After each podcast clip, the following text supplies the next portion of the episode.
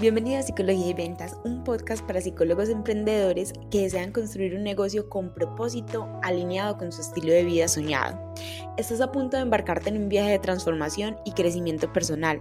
En cada capítulo nos adentraremos en el fascinante mundo del emprendimiento y aprenderás estrategias, herramientas y consejos que te permitan atraer los clientes con los que sueñas trabajar, potenciar tu mentalidad y crear programas impactantes. Es hora de construir un negocio próspero y significativo Prepara tu corazón y tu mente para descubrir cómo alcanzar tus propósitos mientras marcas una diferencia en el mundo. Hola, bienvenidos a un nuevo episodio de Psicología y Ventas. El día de hoy vengo con los aprendizajes de este año.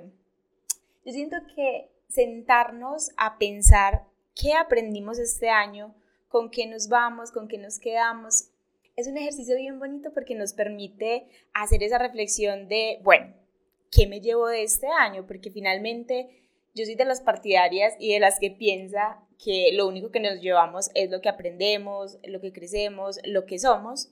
Entonces, mientras estaba como haciendo la recapitulación de los aprendizajes más importantes, pensaba, ¿con cuáles me quedo? Porque no los puedo poner todos.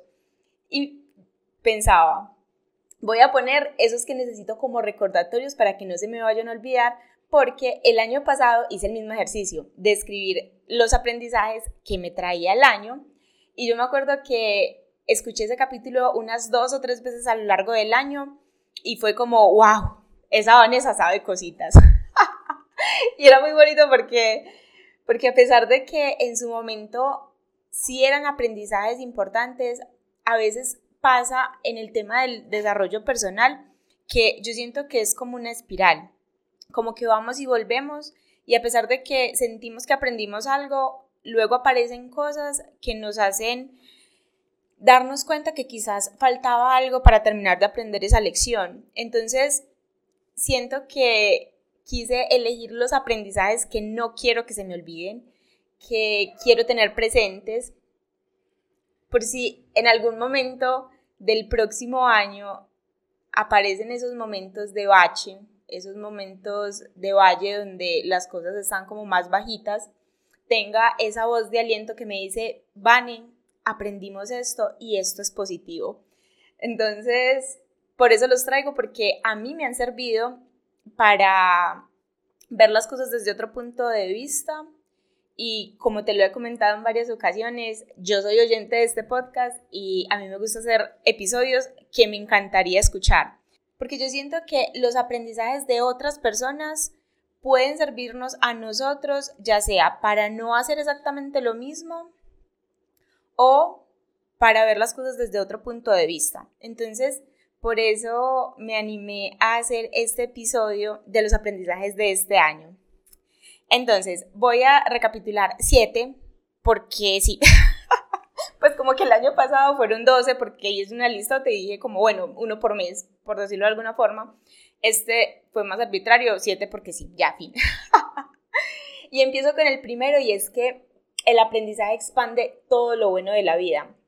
Yo siempre me he considerado una persona optimista, agradecida y positiva, pero el año pasado un amigo me regaló un libro de gratitud, donde el ejercicio es todos los días uno sentarse a agradecer por algo en la mañana y en la noche. Ese fue un regalo espectacular, súper agradecida con mi amigo Mateo. y fue súper bonito porque yo no sabía que eso iba a hacer tanto la diferencia. Y hoy un año, pues casi un año después de llevar ese hábito conmigo, me doy cuenta de lo expansivo que es agradecer. Porque cuando te tomas el tiempo, así sea un par de minutos o tres minutos o cinco, diez, un espacio muy pequeño de tu día para agradecer y ser consciente de todas las bendiciones que tú tienes, eso se, se empieza a expandir. Y dejamos de ser como tan, como que dejamos de volver paisaje todas esas cosas maravillosas que tenemos en nuestra vida. Ahí te invito a agradecer a ti también, a que te tomes sea un momento en la mañana, sea un momento en la noche, para darte cuenta de las cosas que sí están funcionando, que sí tienes, que sí te gustan, que sí te hacen felices, porque cosas malas, claro, todos tenemos, por supuesto, pero cosas buenas también. Y a veces estamos tan enfocados en lo que nos falta que se nos olvida ser conscientes de las cosas que sí tenemos en nuestra vida.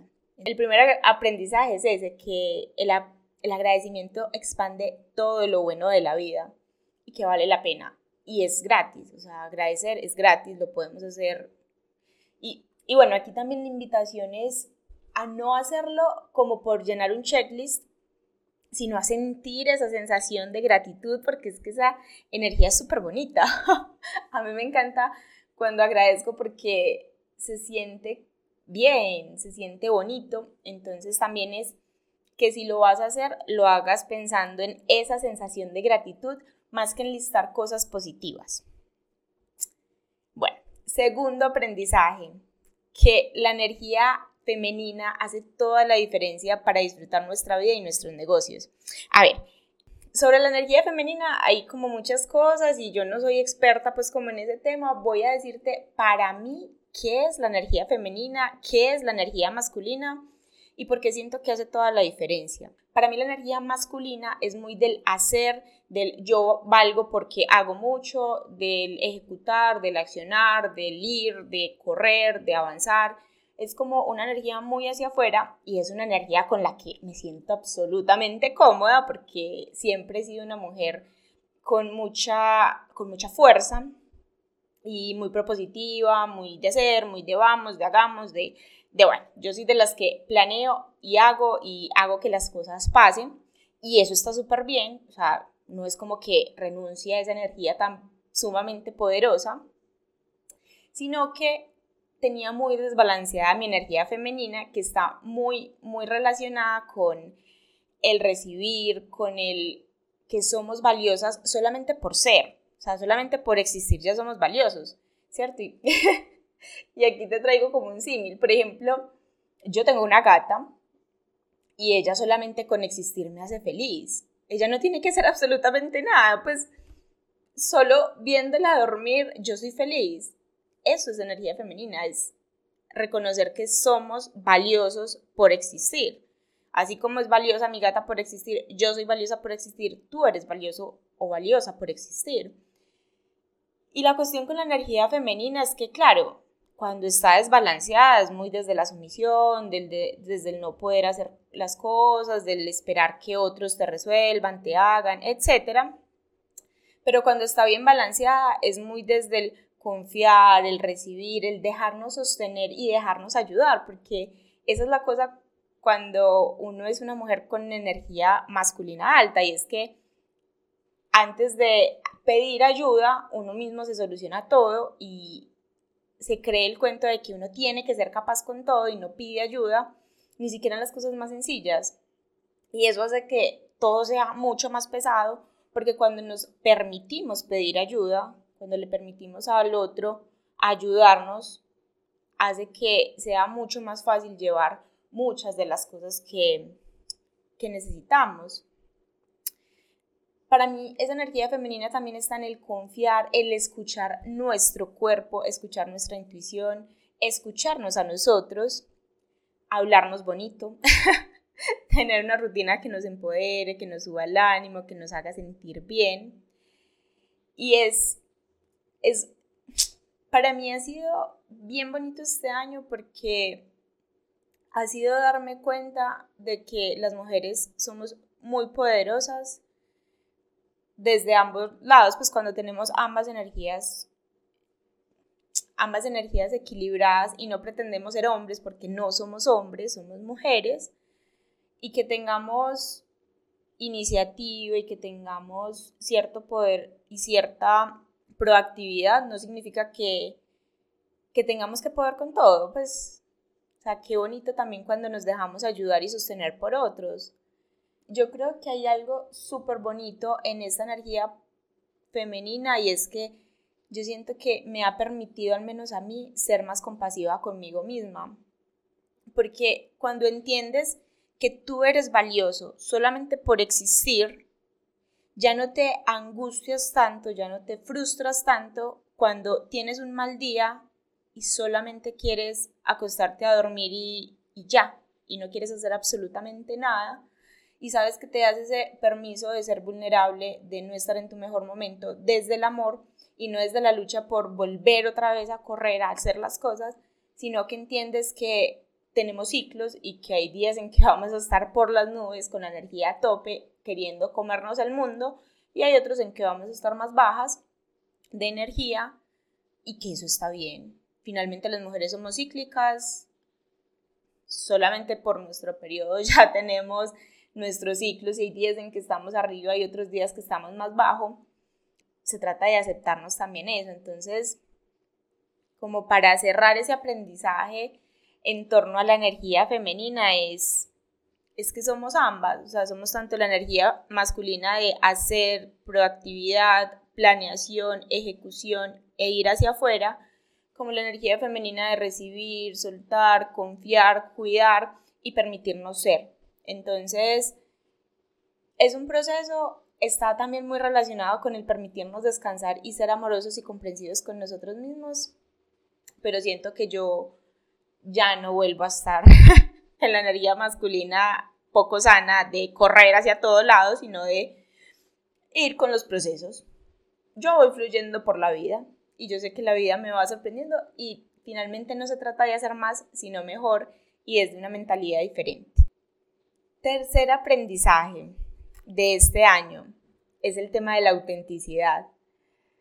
Uf, eso sí que me costó y ahorita que, estoy aquí grabando, como que caigo en cuenta de, de la losa tan enorme que me quité este año, pero losa, o sea, es que, es que lo pienso y me parece increíble lo mucho que cargamos con paradigmas externos, con la versión del éxito de otros, con lo que creemos que el otro quiere de nosotros, con lo que creemos que al otro le va a gustar de nosotros, con llevar una máscara, con llevar un montón de cosas a cuesta.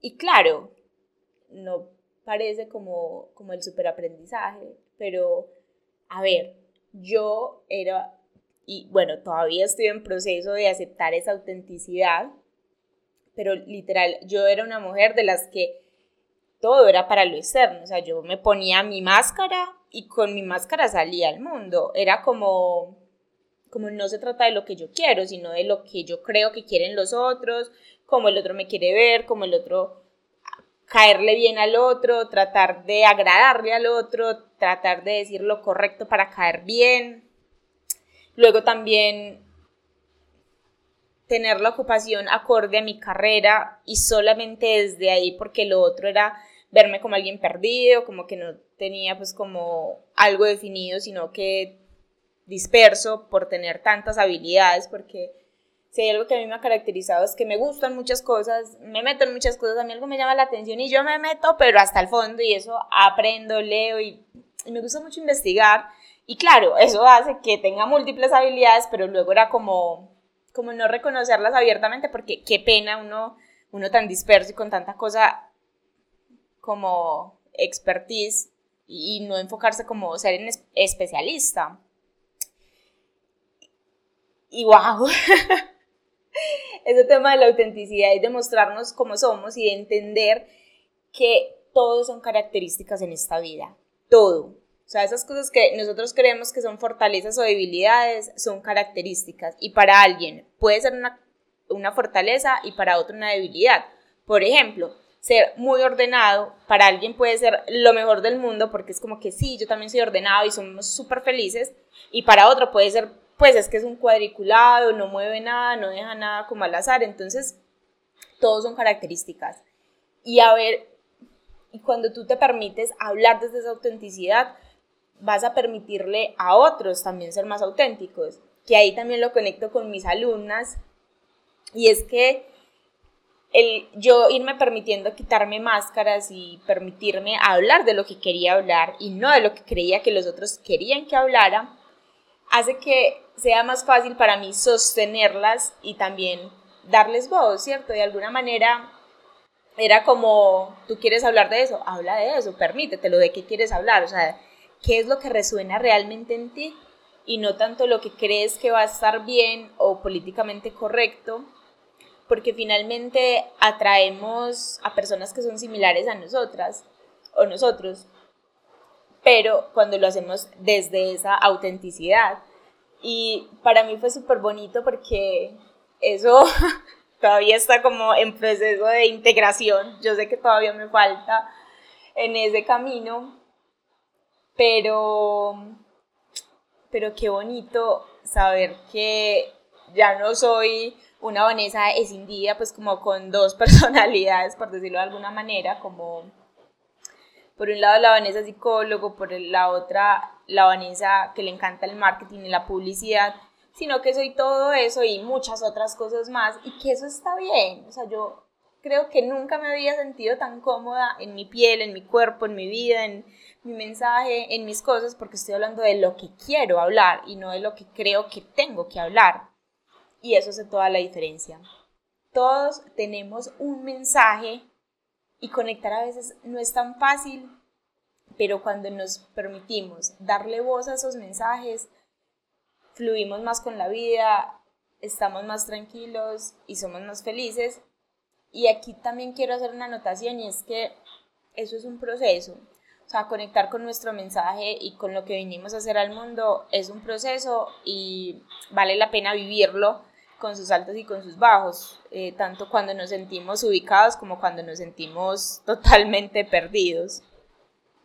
El cuarto aprendizaje tiene que ver con los hábitos y si bien yo he hablado en varias ocasiones sobre el poder del hábito y lo poderoso que son para lograr grandes metas, este año sí que me di cuenta de que hacen toda la diferencia y de que finalmente la vida es un proceso y que los pequeños pasos también son muy valiosos. Yo me acuerdo que por estas épocas, más o menos, bueno, yo creo que como en empezando diciembre o finalizando noviembre, empecé el gimnasio nunca había sido de ir al gimnasio. Literal, tenía la frase de a mí que me paguen por levantar cosas.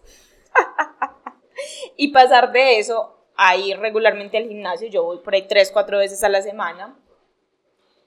Y disfrutarlo, porque es que eso es lo más importante, disfrutarlo. Implicó que los primeros, que tres meses me atrevería a decir, yo iba a ir pues, o sea, mi meta era ir al gimnasio, fin. Como hacer la rutina completa, no. Eh, no, esa no, ese no era mi, esa no era mi meta. Mi meta no era hacer la rutina completa, no era desgastarme, no era que me doliera mi cuerpo, era ir. Obviamente sí me dolía el cuerpo porque no estaba acostumbrada a ese tipo de ejercicios, pero me dolía poquito porque hacía poquito y no estaba mal porque finalmente el objetivo yo lo tenía muy claro y era ir porque a medida que iba, se iba estableciendo el hábito y cuando se establece un hábito, luego el cuerpo te lo pide. Entonces, cuando yo sentí que me hacía falta ir al gimnasio, ahí sí empecé a ir por un objetivo de, bueno, ahora sí tomémonoslo en serio, ahora sí hagamos la rutina completa, ahora sí hagámosle hasta que duela para ver un poquito más de resultados. Y en estos momentos ya estoy pensando como, bueno, yo creo que el próximo año sí me lo voy a tomar en serio, sí lo voy a hacer pues como como con un poquito más de intensidad, porque ya el hábito está establecido, porque ya es parte de mí, porque ya me siento segura y cómoda con él. Y este aprendizaje te lo traigo a colación porque a veces nos avergüenza ir por los pequeños hábitos, o sea, nos avergüenza hacer cositas poquito, pero continuado en el tiempo y queremos irnos a tope con todo y luego no sostenerlo. Entonces, claro, ya viene enero eh, muchas personas van a empezar con el gimnasio, con sus hábitos de vida positivos, con un montón de cambios enormes que luego no van a ser sostenibles porque son demasiados cambios al tiempo. Así se hace muy difícil sostener las cosas. Mientras que cuando uno va poquito a poquito, pasito a pasito, llega un momento en el que se va integrando, se va integrando, se va integrando y te vas transformando en esa persona que es capaz de sostener esos hábitos.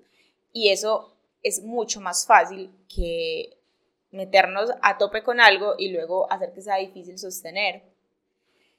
Que un poco también es con pues pienso aquí también en, en, mis alumnas y en, listo, vamos paso a paso, vamos poquito a poquito, yo no las presiono, a mí no me gusta presionar. Como yo veo los negocios, o al menos la forma como a mí me gusta ver mi negocio, es que yo estoy creando algo, pues el negocio de toda una vida. Yo no tengo afán por correr hoy. Yo en estos momentos estoy construyendo unas bases, unas bases que me hagan sentir cómoda, que me hagan sentir segura y que me sostengan más adelante. Con mis alumnas hago lo mismo, es como listo, vamos paso a paso, pero con constancia. Yo prefiero que sean pasos pequeños, pero constantes, y no que las abrume con un montón de cosas de una y que luego no sean capaces de sostener. No, para mí es importante el proceso. Amo el proceso. Entiendo que las cosas grandes e importantes de la vida toman tiempo. Por ejemplo, este año que estaba revisando las metas anuales, me daba cuenta que llevo por lo menos dos años intencionando ciertas metas y es como, no pasa nada, o sea, listo, no se cumplió el 100% el año pasado, pero se logró un gran porcentaje, la sigo intencionando hasta que funcione, hasta que se dé y hasta que la logre. O sea, no tiene que ser en una fecha estricta. Al menos a mí, en mi caso particular, las cosas salen cuando tienen que salir, porque cuando me pongo fechas me angustia y me abruma mucho, entonces como que ya aprendí que las cosas en mi caso salen cuando tienen que salir y estoy tranquila con eso. Entonces ahí como para cerrar ese aprendizaje en torno a los hábitos es la vida es un proceso. No te abrumes si el proceso toma más tiempo y si tú ves que otros lo están logrando más rápido. Tú estás en tu propia carrera, con tus propias condiciones, con tus propias habilidades, con tus propias eh, situaciones y contexto asegúrate de estar avanzando en tu propio proceso y no te fijes tanto en el de los otros porque tú solamente ves la punta del iceberg, lo que esa persona muestra de lo que funcionó, no todo lo otro que está por debajo y que no mostramos, porque generalmente no mostramos esas veces en que fue frustrante, en que no salió como queríamos y en que no logramos las cosas. El quinto aprendizaje es que cuando ayudas a otros a lograr el éxito es más fácil que tú también te sientas exitoso y que vinimos a servir. O sea, si hay algo que a mí me emociona de este año y de lo que voy construyendo en mi negocio, es que siento que es un negocio donde yo estoy viviendo mi Ikigai, que es un concepto japonés que habla de ese propósito de vida y que en en la cultura japonesa se dice que uno está en su ikigai cuando se cumplen cuatro situaciones o cuatro condiciones en eso a lo que nos dedicamos. Por una parte, que nos paguen, otra, que nos guste, que lo hagamos bien y que le sirvamos al mundo. En psicología y ventas yo siento que están esas cuatro. Me pagan y estoy cobrando lo que me parece correcto y lo que me siento cómoda cobrando me gusta, o sea, a mí me encanta asesorar, acompañar, guiar, enseñar. Si hay algo que a mí me apasiona en esta vida es enseñar, por eso tengo este podcast. Por eso tengo este podcast. Que seamos buenos en eso. Yo digo que soy buena porque veo resultados en otros, porque genero resultados. Entonces, yo digo que soy buena. y que sirvamos al otro pues claro, si yo veo que mis clientes tienen resultados, que mis clientes logran metas, que mis clientes eh, les puedo ayudar con lo que yo hago, o sea, todo se, cumple y es y es súper bonito saber que, que no se trata solamente de uno, obviamente necesitamos ganar y necesitamos subsistir, vivimos en un mundo físico que necesitamos plata para las cosas, pero la plata se queda corta si las otras cosas no están. O sea, si no hay disfrute, si no hacemos algo que nos guste, si no estamos sirviendo, si no estamos ayudando. Y yo creo que es posible construirse un negocio desde el Ikigai y eso es lo que yo ayudo a hacer a los psicólogos, a que se construyan un negocio desde ese propósito, que puedan conectar con esos pacientes a los que puedan servir, en los que puedan usar esos dones que tienen, que les guste y que les puedan pagar bien por eso, a mí eso me parece hermoso. Me parece hermoso y estoy segura que este año va a haber muchísimo más de eso porque conecto profundamente con esa misión que tengo desde psicología y ventas y, y bueno, vamos a permitirnos fluir también con la vida. Sexto aprendizaje. Este me gustó mucho y es que la calidad de nuestra vida está determinada por la calidad de nuestras preguntas.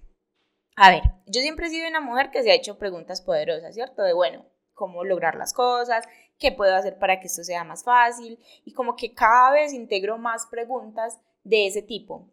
Pero había algo que a mí me pasaba con, con los lujos o con las cosas entre comillas innecesarias y es que yo siempre decía como no, no me lo puedo permitir, pues como que hasta cierto punto eso era algo como, como automático, o sea, ni siquiera era mío, o sea, era como, como que a uno lo crían con, con que uno no se puede permitir un montón de cosas, entonces como que esa era la respuesta predeterminada, pero uno que mete a tanta cosa.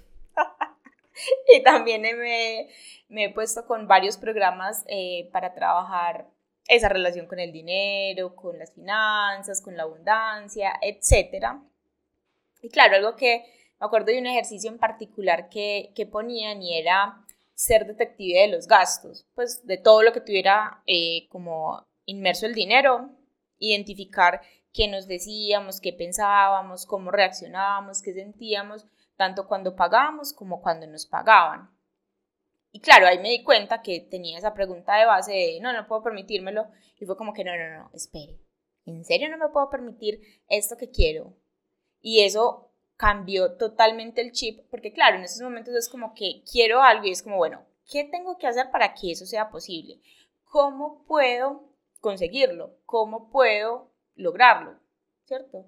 Y eso hace que a la mente se le ocurran un montón de ideas, porque claro, si uno de entrada dice, eso no se puede, ya desechado, la mente es perezosa por naturaleza, no se va a desgastar pensando en cosas que ya dijimos que no iban a ser posibles, pero cuando le damos la posibilidad de pensar en oportunidades de, bueno, ¿cómo logro esto? ¿Cómo consigo? ¿Cómo genero? ¿Cómo hago que sea posible?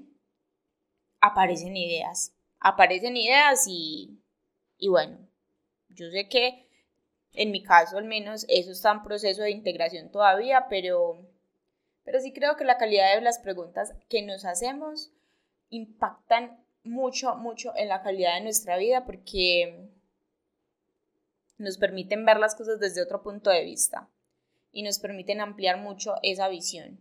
Que también la calidad de nuestras preguntas está muy determinada por la calidad de la información que consumimos. Entonces también es muy importante asegurarnos de, que la educación esté también en nuestra vida, porque yo ya lo he dicho creo que en otros capítulos, y es que para mí la educación es como un ascensor. Entre más tú te educas, más subes en ese ascensor y más grande es tu visión. Es más grande lo que tú ves que es posible generar y lograr. Y relacionado con la educación viene el séptimo aprendizaje y es que la educación sin implementación genera frustración. Yo este año, paradójicamente, me puse la meta de educarme menos, de leer menos libros y de estar en menos programas, pero, pero, implementar más. Porque el año pasado yo sentía que estaba un poquito saturada de libros. A ver, yo soy una lectora ávida. el año pasado creo que me leí más de 20 libros. Por ahí va la cosa. Y este año solamente me leí 12 y creo que una tercera o casi la mitad fueron de literatura. Fue una, un gran detox de libros y si bien para mí la educación es fundamental, o sea, a mí me parece súper importante educarme y estar en constante actualización, sentía que estaba consumiendo demasiada información, que como no lograba implementarla, me frustraba porque era como, madre, sé muchas cosas, ¿cómo es que yo sé tantas cosas y no estoy implementando nada? Y era súper frustrante, o sea, la verdad, para mí era una sensación tan incómoda porque era sentir que para otros hacía un montón de cosas, pero para mí misma no. Y, y no. Yo dije, no, no, fue muy difícil porque literal era como, quería leerme ciertos libros y era como, no, Vanessa, no has implementado nada del anterior, vamos a calmarnos, no vamos a leer tanto, necesitamos implementar. Entonces fue eso, como hacerme el detox, porque sabía que como estaba tan saturada de información y no estaba implementando, me estaba frustrando. Entonces, con los programas lo mismo. Decidí no hacer tantos programas, sino uno o dos bien hechos, implementarlos y avanzar. Y la verdad, se siente mucho la claridad mental porque ya no tengo como 20.000 ideas por ejecutar, sino un par y es, bueno, esas las puedo ir ejecutando, puedo llevar el proceso, ya no me siento tan frustrada, pero sí me parece muy importante el tema de la implementación, porque a veces nos metemos en 20.000 programas, leemos 20.000 libros, escuchamos 20.000 podcasts y luego no implementamos nada. Y eso va generando frustración porque es como, como esa parálisis por análisis. Tenemos demasiada información, pero no sabemos qué hacer con ella. Entonces ahí también eso, como hacer el detox de vez en cuando, porque incluso los hábitos positivos, cuando se llevan en exceso o no se hacen con la intencionalidad correcta, también pueden llegar a ser dañinos. Entonces, y relacionado ya con ese, en ese tema de, de educar e implementar, en estos días, ah, el día de mi cumpleaños, me fui de paseo para un pueblo en moto y iba en silencio. O sea, básicamente pensé en silencio como seis horas sobre la vida, sobre mis deseos, mis expectativas, qué quería, qué no quería. Y se me ocurrió algo y es hacer como un club de lectura, pero para emprendedores, pero que sea, no sé, un libro al mes o cada dos meses, todavía no lo he pensado. La verdad estoy pensando, aquí estoy lanzando ideas a ver si se me ocurre cómo ir concretándolo, pero quiero como un club de lectura para emprendedores donde el objetivo sea implementar al menos una o dos acciones del libro en cuestión. Obviamente van a ser libros sobre emprendimiento, sobre negocios, sobre mentalidad de dinero, pero eso, que se implementen, porque yo sé que a mí me encanta leer, pero necesito implementar más. Siempre se puede implementar más.